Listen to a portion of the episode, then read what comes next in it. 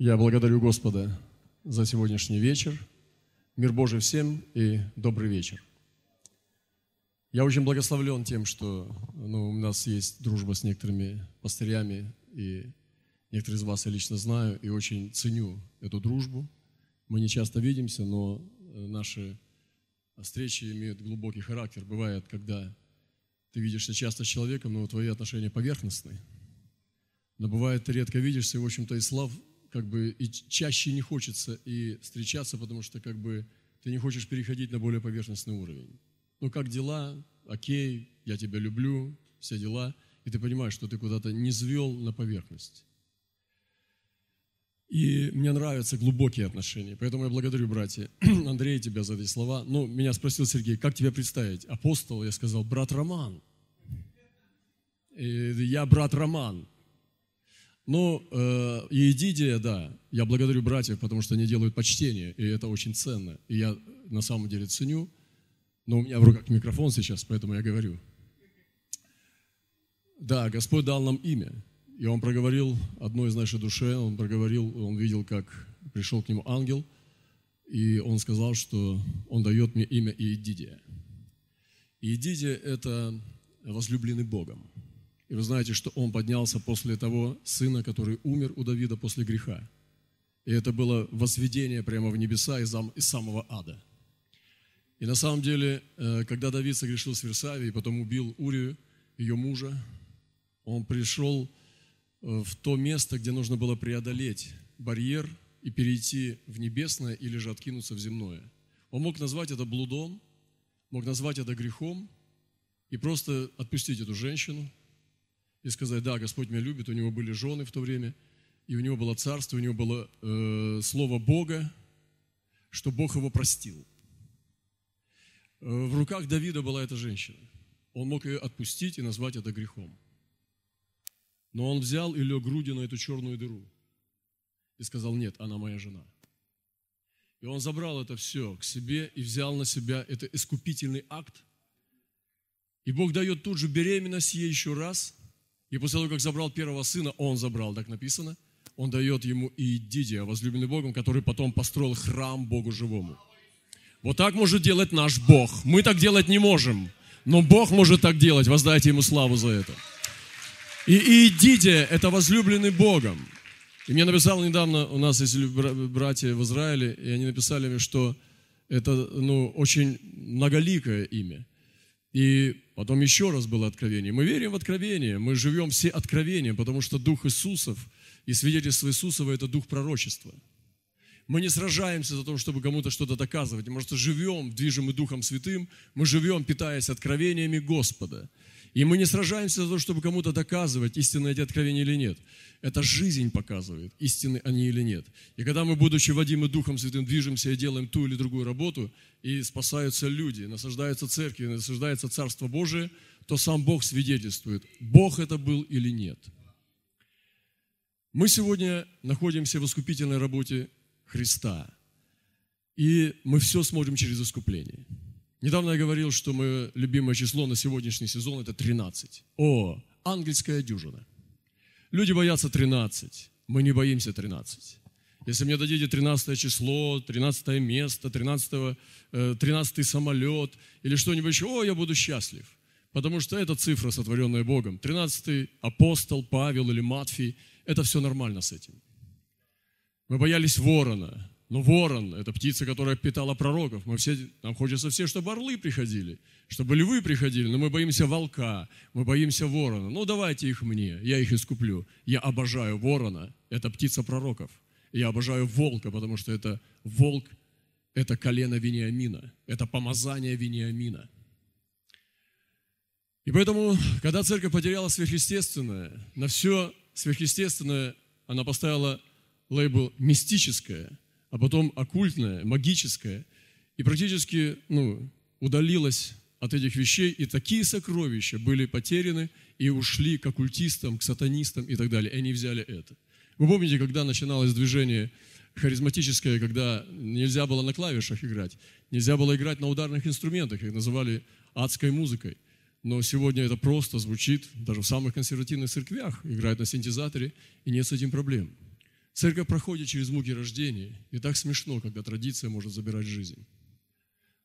И мы сегодня призваны с вами узнать Христа, узнавать Его таким, какой Он есть. И сегодня я размышляю над этим местом и поделюсь, чтобы дальше двигаться. По слову Иоанн, 21 глава, вы понимаете, это последняя глава из Евангелия от Иоанна, когда Иисус уже после своего воскресения, воскресшим, Он явился ученикам. Это последняя его встреча была с учениками, и она была такая уникальная, что это была очень сердечная встреча, и даже там ученики делали ошибки при этой встрече, но они не переставали быть его любимыми учениками. Я очень благодарю Господа, что Бог нам дал измерение искупления. И мы закидываем это лассо, искупление в любое место с самой тяжелой тьмой, и мы искупляем это. Недавно к нам приехал в церковь человек, который больше 20 лет был гомосексуалистом. Его изнасиловали в детстве на миссионерских полях, когда родители были в Китае. И какой-то человек э, изнасиловал его, когда ему было лет 9. Потом, находясь в Америке, он был в какой-то церкви, сторожа снова изнасиловали его. И таким образом он пошел по этому пути. Около 20 лет он был в самых тяжелых вещах. Он говорит, он просто был совершенно без границ. Не пользовался предохранением никаким, он просто должен был бы уже умереть давным-давно от СПИДа. Но этот человек принял Христа. И когда он сидел среди нас, он, знаете, такие братья, бывалые все, они так на него смотрели, сначала им надо было преодолеть этот барьер, который у них внутри. Он приехал как знамение для нас, и своим каким-то образом был испытанием для нас. И мы наблюдали эту работу искупления, потому что она должна произойти прежде всего в наших сердцах. И мы должны проверить свое сердце, что мы еще не искупили, что еще в нашей голове не искуплено. Неудивительно, как христиане сражаются за одежду, которую они еще не искупили в своей голове. Как они сражаются за какие-то традиции, которые они не искупили. Они сражаются за стили музыки. Они сражаются с чем угодно, но они сражаются друг с другом вместо того, чтобы обратить свое лицо против нашего общего врага. И сегодня Господь хочет, чтобы мы закинули это лассо, огненное лассо искупления на все самые темные места этого мира, потому что Господь может их искупить. Тогда ученик, которого любил Иисус, говорит Петру, это Господь. Симон же Петр, услышав, что это Господь, опоясался одеждой, ибо он был наг, и бросился в море, а другие ученики приплыли в лодки ибо они далеко были от земли локтей около двухсот, таща сеть с рыбой. Здесь мы видим три типа учеников. Это те ученики, которые узнают Иисуса в самых неожиданных местах. Они узнают Иисуса по одной причине, потому что они называются так. Ученик, которого любил Иисус. Кто ты такой, Иоанн, что ты говоришь о себе такие слова – я говорю, да, я Иедидия, потому что я возлюбленный Богом. Я не могу вам дать любовь, если я ее не принял. Я могу вам дать столько любви, сколько я ее сам имею. И если я ранен, я буду вас ранить. Если я не исцелен, я не могу вас исцелять. Если я принял любовь, я могу любить. Люблю, люблю, люблю, могу любить воинственно, могу любить агрессивно, могу любить прорывным образом – когда мне не любится, потому что я принял Божью любовь. Да, и я номер один. Я хожу не вторым номером. Я хожу по своей земле, куда бы я ни приехал в любую страну мира. Я иду по своей земле, и я говорю своим ученикам, ученикам Иисуса, ходите высоко подняв голову. Не ходите согбенными, расправьте свои плечи, потому что вы первенцы у Господа. И это не гордыня, это просто дух веры. И я обожаю двигаться в этом духе вам вряд ли удастся испортить мне настроение. Надолго. Потому что я буду принимать снова и снова лекарство, любовь Иисуса. Если Бог меня возлюбил и любит меня, обнимает и целует, то что сделает мне человек? Как он может украсть у меня веру? Вы знаете, что интересно? Что именно религия ворует эту веру. Что именно традиция пытается забрать твою радость, потому что она завидует ей. И вот Иоанн решил, он думал, как же мне себя назвать? Иоанн вроде бы слишком гордо, потому что Евангелие от Иоанна. И он подумал, назову себя ученик, которого любил Иисус. Не слабо, да? Вообще-то себе такой дать, дать титул. Но Иоанн, у него хватило наглости это сделать. И он взял эту любовь Иисуса и присвоил ее. Рекомендую настоятельно вам сделать то же самое. Чтобы ты был ученик, которого любит Иисус. Скажи ближнему, будь учеником, которого любит Иисус. Второй тип учеников – это был те, кто бросается в море неизвестности. Петр не узнал Иисуса. Он кто это? Он говорит, это Иисус. Иоанн, что-то было в нем такое. Он говорит, дети, есть ли какая пища? Иоанн услышал, он узнал, он всегда его искал, он всегда его ожидал, и он узнал этот голос. Есть те из вас здесь, которые всегда узнают голос Иисуса. И вот Петр, он символизирует тех людей, которым нужен другой поводырь. Это нормально, особенно на ранней стадии. Но когда Петр услышал, что это Иисус, он поверил словам этого человека и бросился в море. И вот он плывет по воде. Может быть, он думал, что он снова пойдет по ней. Я так думаю, что, может быть, он думал, что он снова по ней сможет пойти. Но Иисус не говорил ему пойти в этот раз. И Петр поплыл. И вот он приплывает, и Иисус принимает его. Но написано о третьем типе. Этот тип учеников, кто плывет в безопасности в лодке. Остальные не думали, решили не мочиться, потому что ну, в одежде холодно. Иоанн был среди них, но он уже символизировал другой тип учеников. И вот они приплывают в безопасности, привозят рыбу. Мне нравится, когда они обедали, Иисус говорит Симону Петру, Симону, он любишь ли ты меня? Вы знаете это место, я не буду его долго проповедовать. Но он сказал, любишь ли ты меня больше, нежели они? Мне нравится этот вопрос. Почему Иисус задает Петру этот вопрос? Почему он задает вопрос больше, нежели они? Потому что у Петра было это борьба. У него было это в сердце – любить больше. Может быть, кто-то назовет это гордостью, какой-то, может быть, вот, ну, какой-то э, выходкой быть первым. Но Петр имел это в сердце, и Иисус отметил это как сердцевидец, как нечто хорошее. И он задал ему вопрос, любишь ли ты меня больше, нежели они? И тогда Петр сказал, да, Господи, ты знаешь, я люблю тебя. Иисус дальше продолжал работать сердцем Петра и повел его к этому покаянию. И вот Петр, обратившись, видит идущего за ним ученика, которого любил Иисус, и который на вечере, преклонившись к груди, сказал, «Господи, кто предаст тебя?» Его увидев, Петр говорит Иисусу, Господи, а он что? Иисус говорит ему, если я хочу, чтобы он прибыл, пока я приду, что тебе до того? Ты иди за мной. И вот сегодня Господь говорит, ты иди за мной. Я верю, что сегодня Господь поднимает это поколение. Много, долгие века церковь двигалась в учении Павла. Я говорю образно сегодня, не буквально. Но они создали теологию. Они создали университеты, богословские семинарии и двигались, изучали досконально миссионерские путешествия Павла. Но Павлу часто говорил Дух Святой, он не мог бы сам истолковать так, как толкуют богословы.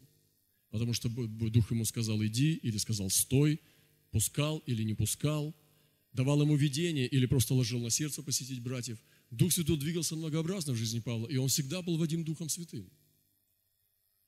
И сегодня наступает время, когда мы должны перейти из богословского понимания, из нашей логики и интеллекта перейти на отношение сердца. И вот Иоанн был именно таким. Вы знаете, очень мало слов можно найти Иоанна в Евангелии, когда Иоанн что-нибудь вообще говорил. Постоянно мы встречаем Иоанна рядом с Иисусом. Иисус брал его всегда и везде. Он брал его, когда он брал Петра, он брал сразу Иоанна.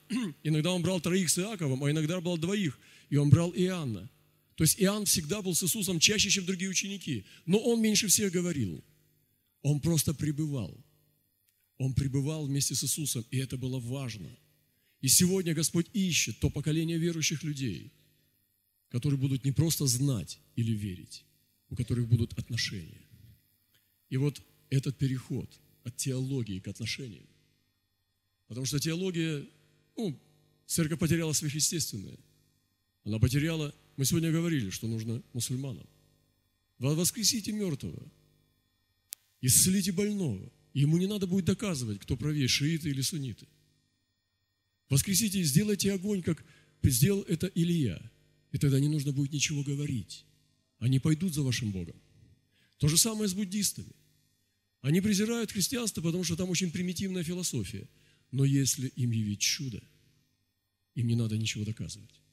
И когда мы потеряли самое главное, то нам надо и признать это, и вернуться к этому. И вот Иоанн это имел. Сегодня я тоже хотел, я утром говорил о воротах. Я вижу эти ворота здесь. Не во всех местах и в регионах ты видишь ворота. Я приехал к вам с восточных ворот. Наш город называется Владей Востоком.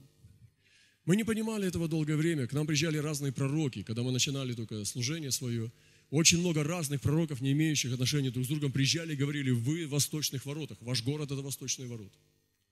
Там у нас есть и залив Золотой Рог, и разные другие пророческие вещи. И мы не понимали этого. Сейчас мы понимаем, что мы пришли к служению обслуживания восточных ворот. Наши восточные ворота очень огромны. И это не только ворота на восток. Это восточные ворота. И они имеют уникальное значение и уникальное строение. Они обложены ангелами и существами небесного характера. Но также эти ворота смотрят не только в одну или в две стороны, или в четыре. Они смотрят на 360 градусов. И оттуда исходят плоды. Оттуда идет орел, орел с востока. И как написано, я призвал орла с востока для исполнения моего, э, моего слова. Есть места, они как коридоры, как тоннели. Это как трафик, который, по которому двигаются э, божественные силы. И вы помните, тоже ворота были э, в жизни Иакова, когда он лежал, и он видел врата небесные, назвал это Вифиль, потому что ангелы Божии приходили, и они восходили. И он сказал, это Вифиль, это Дом Божий, потому что там были врата небесные. Говорит, страшно это место. Есть места на этой земле, и это не географическая политическая карта мира. Если бы мы посмотрели на карту духовного мира, мы бы увидели, что она совершенно не такая, как граница государств. И ангельские силы расставлены совершенно иначе. Иногда верховные ангелы могут соединять три страны или четыре, и они могут быть не так, как нарисовано в географии, но по национальному этническому признаку. И вы знаете, что вдоль границ очень часто живет одна и та же национальность, только там и здесь, и у Бога другая карта. И Господь сегодня хочет нам открыть глаза, чтобы мы видели другую карту мира. И там есть колодцы, там есть ворота, там есть пути, дороги и коридоры. И мы должны быть зрячими людьми я вижу, что здесь в Азии, в Центральной Азии есть ворота. Это ворота Центральной Азии. То, что я сюда приехал, и я, я имею в себе слово, которое хочу здесь высвободить. Долгое время мы называли Средняя Азия. Средняя. И в этом что-то звучит такое усредненное. Среднее, то есть посредственно, но среднее, посрединке. Но правильнее сказать, Центральная Азия – и Центральная Азия – это больше точное название, и оно больше пророческое, и оно справедливое название, потому что это Центральная Азия. И нужно понять, почему эта Азия является центральной. И я хочу призвать вас, это пророческое задание в вашу жизнь, чтобы вы думали о том, что значит предназначение для Центральной Азии. Что здесь Центральная Азия для всей Азии, она может высвободить свое предназначение – в веках и для народов мира. Что Центральная Азия может дать народам мира? Я вижу здесь ворота. Я вижу ворота Центральной Азии. И это ворота прежде всего на запад, потому что есть искупление шелкового пути. Я говорил уже, что отсюда шло золото, э, шли сокровища. Что здесь? Я искал этого, это животное. Да, здесь нет львов. Но здесь есть тутовый шелкопряд. И вы знаете, здесь есть определенное сокровище. Это то, что отсюда тек этот шелк, отсюда текли эти пряности, отсюда текли эти сокровища Азии и соединяли Запад и Восток. Но вы сами знаете, что сегодня с некоторых мест, таких как Таджикистан, Киргизстан, течет героин. И Европа получает, и Россия через Россию идет трафик, наркотический трафик. Не, это не секреты, здесь не надо бояться говорить эти вещи, потому что это все открыто и понятно. Но когда отсюда потекут миссионеры, когда пойдут евангелисты, когда пойдут не, не, не просто зарабатывающие деньги, но когда пойдут те, которые понесут послание. И для меня, я говорил это уже утром, было огромным благословением, что однажды Тамерлан спас Россию от Золотой Орды. То сегодня и Азия Центральная может быть благословением для тех стран, где они зарабатывают на низких работах деньги, они могут принести искупление. И все надо дело здесь, в нашей голове. Насколько мы будем заряжены этой высшей целью. И вы знаете, это пророческое время, действительно, мы слышали, как пастор сказал сегодня, это пророческое время для нас. Сейчас приезжая сюда, я вижу эти перемены. Эти перемены я стал видеть, когда я зашел в самолет. Это уже другой самолет. Когда я пришел в аэропорт, это никаких унижений. И ты дальше видишь и все больше, но это все духовное чувство, что идут, грядут перемены, и это новое время, это новая весна. И это новая весна 2019 года, это новая весна, которая является новым началом. Знаете, есть феномен второго дыхания. Даже ученые не до конца изучили этот феномен. Откуда у человека берутся силы, когда просыпается твой резерв. И ты начинаешь просто получать новую молодость. И этот феномен второго дыхания бывает не только когда человек переживает его, занимаясь спортом, но также в своей жизни. Как однажды Авраам взял хитуру и нарожал еще кучу детей. И написано, и взял Авраам еще себе жену, хитуру, и родил сыновей и дочерей. И там было их очень много. Вы знаете, у Авраама пришло второе дыхание, потому что надо было жить. И после Сары Аврааму не надо было умирать. И если ему не надо было умирать после Сары, то он не должен был жить несчастным. Он должен быть жить счастливым. Некоторые из вас пережили очень могущественные травмы в вашей жизни. Вы сильно были травмированы, вы получили такие утраты, которых даже невозможно представить. Но вы должны жить. И вы должны жить счастливо. Вам не надо жить в скорбях, неся свою э, лямку тянув. Вы можете жить счастливо. Потому что Господь сегодня есть свет наш и упование наше. И вот эти врата, чтобы они стали принимать Божьих ангелов, и, как говорил брат, Божьих посланников. Я хотел сюда привести тоже апостола одного с Канады. Я знаю его, Алайн, но он, ему сделали операцию. Так получилось, что он не смог приехать. Я хотел, чтобы он провозглашал над Азией тоже вещи, которые происходят у них в Канаде. Он франкофон, они французские э, канадцы. И у них очень могущественное служение по всему миру среди франкофонов – и вы знаете, вам надо молиться, чтобы здесь поднимались пророки. Вам надо молиться, если поднимется 3-5 сильных пророков или апостольских людей, у вас есть эти функциональные служители. Но должно быть высвобождение большего, когда будут провозглашаться пророческие вещи над этой землей. Бог будет исполнять изречения своих посланий. Это очень важно говорить от Бога. Не вести народ в чувство вины, не муссировать постоянно виноватую и исцеляющуюся совесть. Ходить на массаж по воскресеньям, чтобы твою муссировали совесть. Сначала вдавили туда немножко чувство вины, а потом исцелили.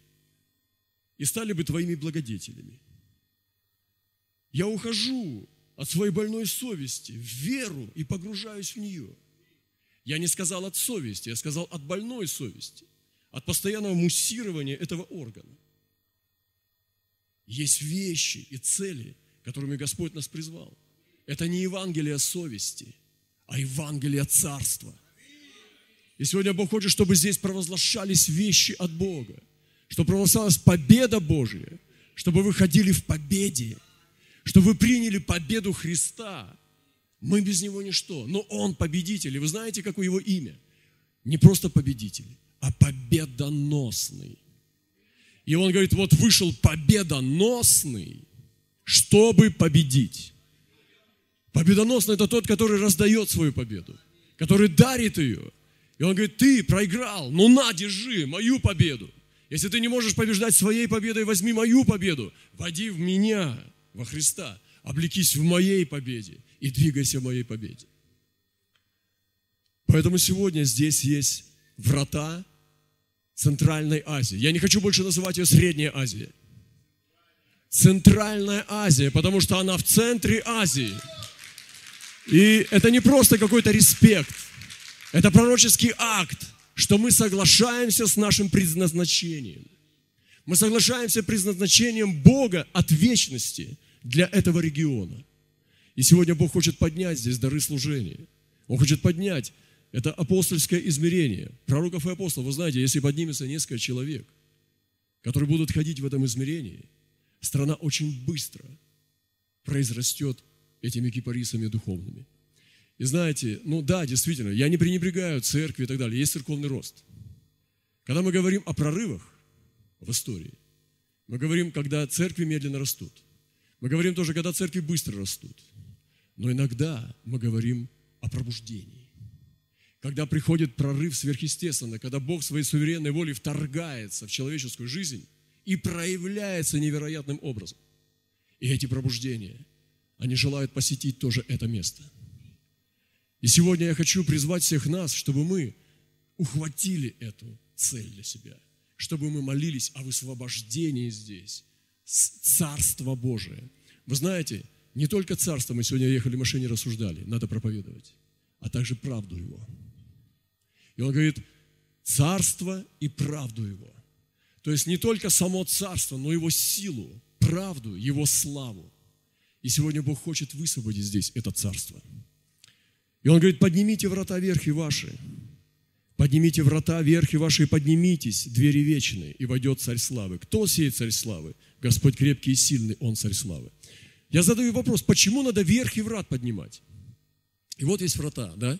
И это не просто двери, врата. Врата отличаются от дверей тем, что они более глобальные. И у них есть верхи, как бы верхняя балка – и нужно ее поднять. Почему? Потому что царь нагибаться не будет. Потому что он нагнулся уже на Голгофе. Потому что он смирил себя до смерти на Голговском кресте, и больше ему не надо смиряться. Но он возвышается все выше и выше. И когда мы возвышаем его славу, нам надо поднимать верхи наших врат.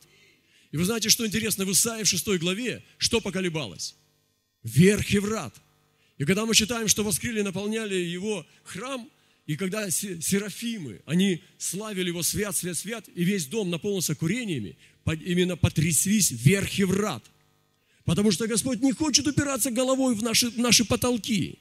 Он не хочет упираться головой в наши церкви. Потому что Он высокий и превознесенный. И написано высокий, поэтому нам надо поднять планку. Нам надо поднять планку славы в наших церквях. Нам нужно поднять планку присутствия в наших церквях.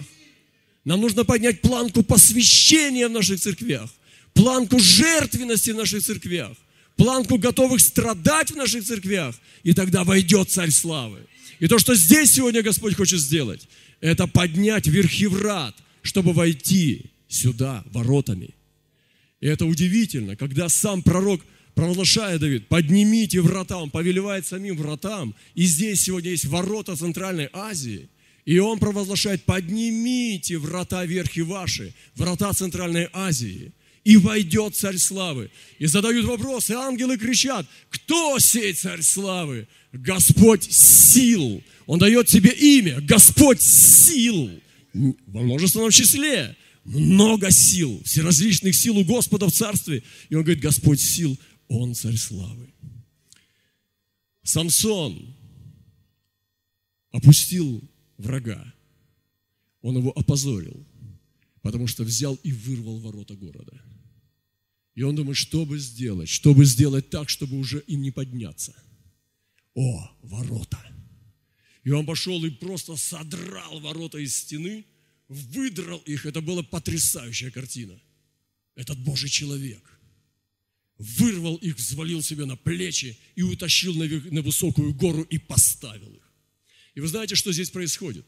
Там, где есть ворота, там, где есть предназначение великих вещей, глобальных вещей, а в Центральной Азии именно должны совершаться глобальные вещи, потому что здесь глобальные процессы. Есть народы, в которых не идут глобальные процессы. Здесь идут глобальные процессы, передвижение, э, э, переселение в другие страны. Идет передвижение народа, людей. Это глобальные процессы. И здесь есть дух пробуждения. Здесь есть живое, живой огонь Божий Вы знаете это, и я тоже это вижу здесь. И вот для этого места нужна глобальная работа Божья. Она совершается сначала в духе, сначала сеется в духовный мир, сначала сеется в корни духа. И эта глобальная работа должна произойти. И вот идет война ворот на самом деле. Есть врата ада, которые со своими беззакониями, со своими колдовством, со своей нечистотой, со своими проклятиями, со своими прошлыми грехами, со своей неомытой кровью. Есть врата ада. И есть врата небес. Это врата Центральной Азии, которые Бог поставил здесь, но их нужно обслуживать. И то, что я призываю вас стать привратниками Божьими, мы там обслуживаем. Мы не понимали этого совсем недавно только. Может быть, пару лет назад Бог стал открывать нам подробнее, и яснее, яснее все просвещается, что наше служение, нашего служения всего – это обслуживать ворота. Мы являемся привратниками. Мы содержим их в порядке. Там есть колодец чистых вод, и мы защищаем его.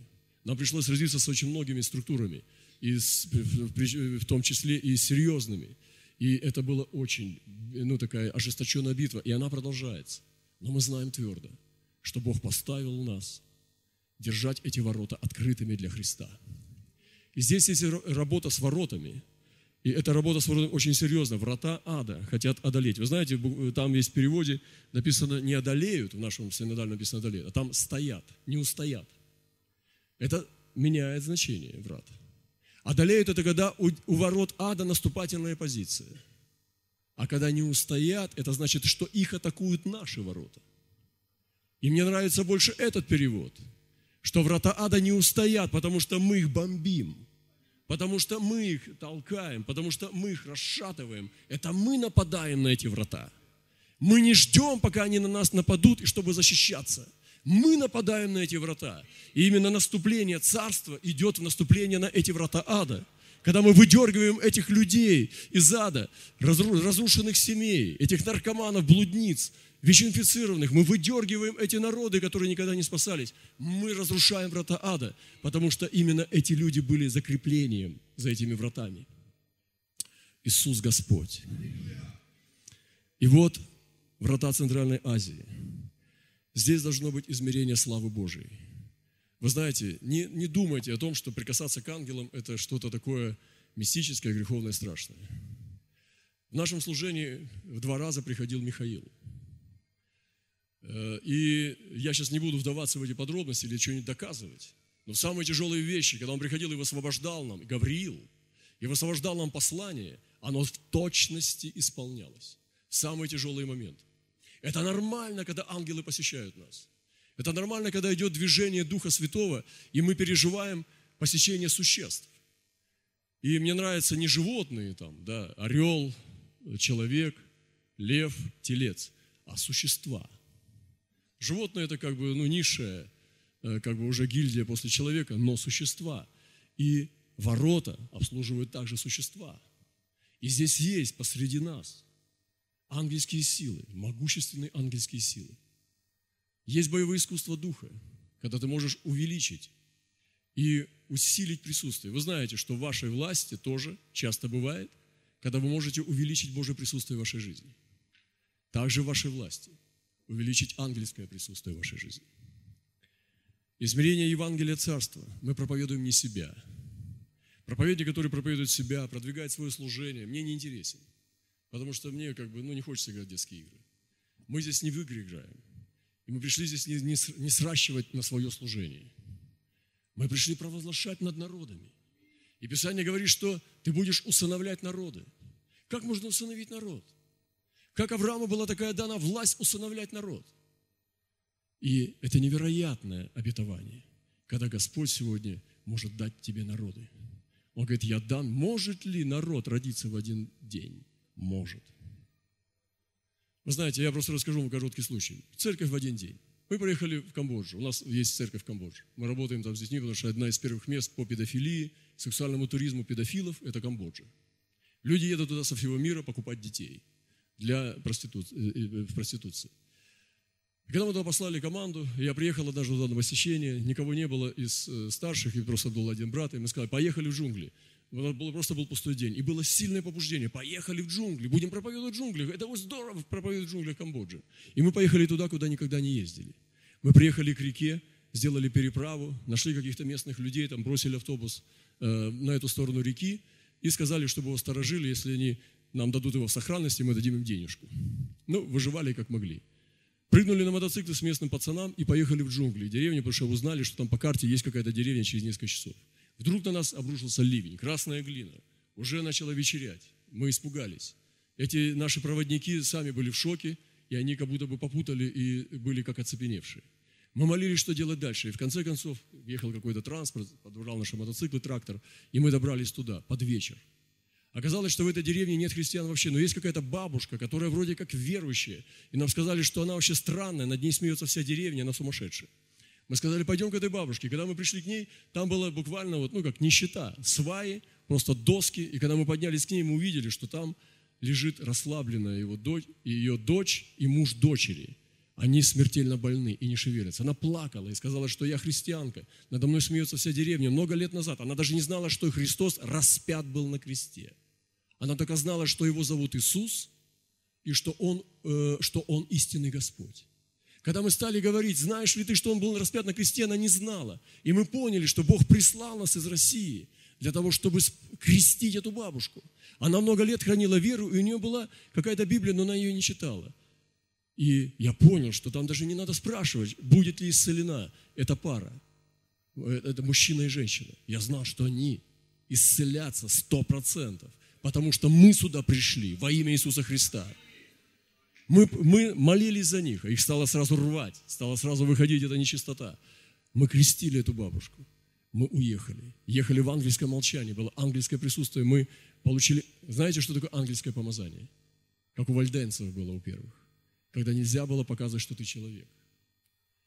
Не когда там душевная болтовня, а когда ты как ангел высвободил и как ангел ушел. Мы чувствовали ангельское помазание, что мы не должны показать им ничего человеческого. Мы должны быть как посланники Господа, как ангелы. Мы высвободили это присутствие. Мы дали им только слова Божьи. И мы э, ретировались, уехали. Когда мы ехали ночью, мы даже не разговаривали друг с другом. Такой страх и трепет напал на нас, что было сделано какое-то дело глубоко в джунглях. Мы ехали очень много часов туда. Вы знаете, когда в следующий раз наш брат уже посетил их, на ее доме было написано «Бог есть любовь» и там собиралась церковь. Вы представляете, люди с деревни стали приходить туда. И там сейчас церковь Господа Иисуса Христа. Они провели туда дорогу. Они провели э, от других трасс туда дорогу. И сейчас там собирается. Когда я, я сказал, привезите меня туда, я хочу увидеть это чудо. Потому что не было ничего, кроме горя и проклятия. И эта бабушка сегодня, она помазанница Божья. Она просто, ну, она другая. Она жевала эту, э, эту самую химическую зависимость свою. Вот, сегодня она чистая. И когда мы приехали туда, мы собрали народ, столько людей пришло. Пришли семьи со своими детьми, и они были верующие. Я молился за них, возлагал на них руки, на этих хмеров, в которых нет электричества, там от аккумулятора. Они заряжают периодически аккумуляторы через тонкую проволочку, маленькую лампочку от фонарика э, э, привязывают. И может ли рождаться в один день народ? Может. Нам нужны прорывы. Нам нужны прорывы. Нам не нужен страх, нам не нужна философия, нам не нужен интеллект, идущий впереди веры. Нам нужны прорывы. И такие истории можно рассказывать и рассказывать. И Господь чтит эту веру, когда мы просто прорываемся в дух и живем в духе. Мы живем на уровне духа. Мы живем не здесь в душе, мы не прагматики, а мы живем в духе. Да, ты будешь мне рассказывать про рассудительность, но я говорю, вы понимаете о чем. И это потрясающе. Вот так насаждается Царство Божие, вот так раздвигаются границы. Если вы спросите, наши люди пошли в Европе, в Азии там, и так далее, я не хочу сейчас просто ну, хвалиться. Но как они пошли, если вы спросите, если есть что-то доброе там, если есть действительно какой-то плод, то это потому что они пошли верой потому что они прорвались и ставят духовное выше плотского. Вот. Это потрясающая жизнь. Это как большое прекрасное приключение. Я буду заканчивать. Измерение второго пришествия Господа. Вы знаете, мы несем помазание Еноха. Енох пророчествовал еще седьмой от Адама, пророчествовал о последних днях и о наших. И он говорил о том, что поздавнутся всякие беззаконники, начнутся все небеззаконные дела. И он тогда уже нес измерение э, второго пришествия, измерение возвращения Господа. Мы сегодня имеем приветствие апостола Павла, Маранафа. Маранафа – это значит «Ей гряди Господи Иисусе». Но многие христиане боятся говорить Маранафа. Я сам встречал таких, они говорят, почему ты приветствуешь Маранафа? Да потому что я хочу, чтобы Иисус вернулся. Потому что это хорошо, когда Иисус вернется. Я хочу на небо. Это нормально, потому что Павел говорил, ей гряди Господи Иисусе. И Дух и невеста говорят, приди. Я не боюсь возвращения Господа. Я хочу к Нему. Но я знаю, что у нас есть цель, у нас есть миссия. Народы все должны услышать о Христе.